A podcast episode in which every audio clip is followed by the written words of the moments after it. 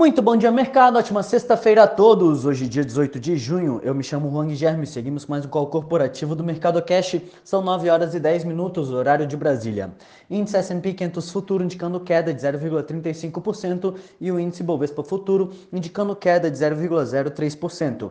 O Ibovespa encerrou o dia de ontem em queda de 0,93, cotado a 128.057 pontos, refletindo as sinalizações de apertos monetários maiores do que esperado, tanto aqui como nos Estados Unidos. Até as ações dos bancos, que começaram a sessão em terreno positivo, viraram para baixo no final, somando seus desempenhos aos papéis da Petrobras e da Vale, que recuaram mais de 2%.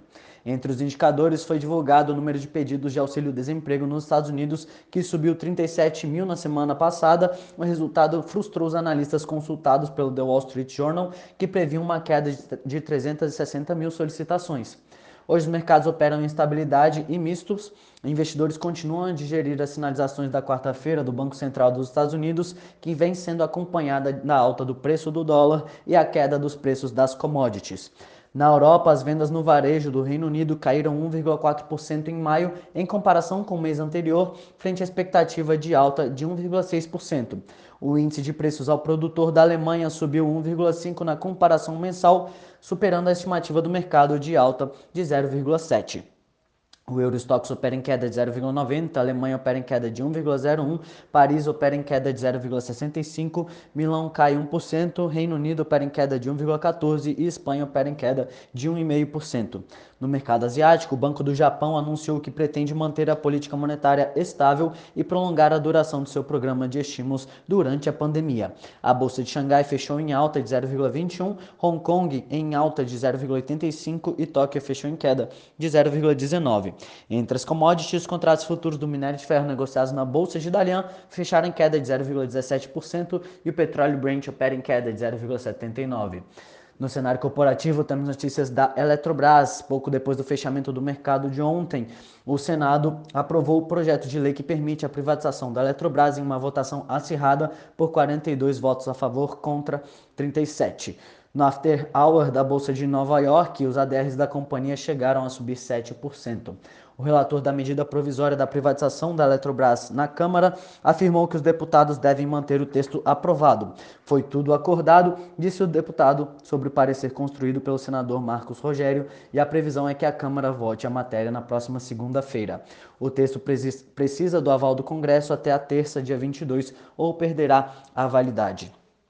JBS. A JBS informou que a Pilgrim's Pride, sua controlada, assinou acordo para adquirir os negócios de alimentos do Kerry Group no Reino Unido e na Irlanda. O valor do negócio chega próximo da marca de 1 bilhão de dólares. De acordo com a JBS, o Conselho de Administração da Pilgrims aprovou o negócio que é avaliado em mais de 950 milhões de dólares. Entre as marcas comercializadas pela Kerry Group estão a Denny, Richmond e Frigid Raiders. O presidente global da JBS disse em comunicado que a aquisição reforça a plataforma da empresa na Europa e a capacidade de inovação para atender às necessidades dos clientes. De acordo com a JBS, o Conselho de Administração, a, é, a aquisição inclui a Carry Meats, líder na produção de alimentos à base de carnes e produtos prontos para o consumo no Reino Unido e na Irlanda, e a Carry Mills, líder na produção de refeições prontas congeladas e resfriadas no Reino Unido. Combinados, os negócios registraram cerca de um bilhão de dólares eh, de receita durante 2020 e possuem mais de 4,5 mil colaboradores. Ainda de acordo com a JBS, a conclusão dessa aquisição é esperada para o quarto trimestre de 2021 e está sujeita a aprovações regulatórias usuais neste tipo de transação. Ainda em destaque, a empresa comunicou que concluiu a aquisição da Vivera, a terceira maior produtora de produtos à base de plantas na Europa. WIS e Banco de Brasília. O Banco de Brasília anunciou na segunda-feira que a empresa de corretagem de seguros WIS vai comprar participação de 50,1% em uma nova corretora que será formada com ativos do BRB. O valor do negócio é de 585,2 milhões de reais. Petrobras. A Petrobras protocolou o pedido de registro da oferta secundária de 436 milhões de ações ordinárias de emissão da BR Distribuidora que a petrolífera possui a serem distribuídas no Brasil com esforços de colocação no exterior. Conforme prospecto preliminar da oferta, seu valor total pode chegar a 11,5 bilhões de reais e o período da reserva termina em 29 de junho, com precificação prevista para o dia seguinte. O valor meramente indicativo considera a cotação do fechamento das ações no pregão de ontem de R$ 26,42.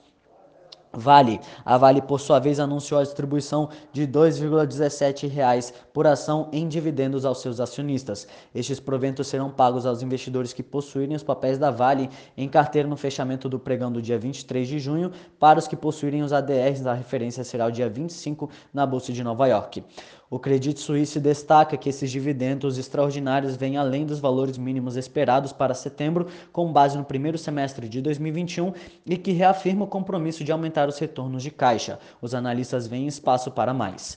DASA. As ações da DASA começam a negociar no novo mercado a partir do dia 23 de junho. BR Partners. Ainda em destaque, o banco de investimentos BR Partners arrecadou 364 milhões de reais em oferta pública inicial de esforços restritos, com as units precificadas a 16 reais. Os papéis serão negociados na próxima segunda-feira com o ticker BRBI11. Por hora, estas são as principais notícias. Desejo a todos um excelente dia e ótimos negócios. Um forte abraço.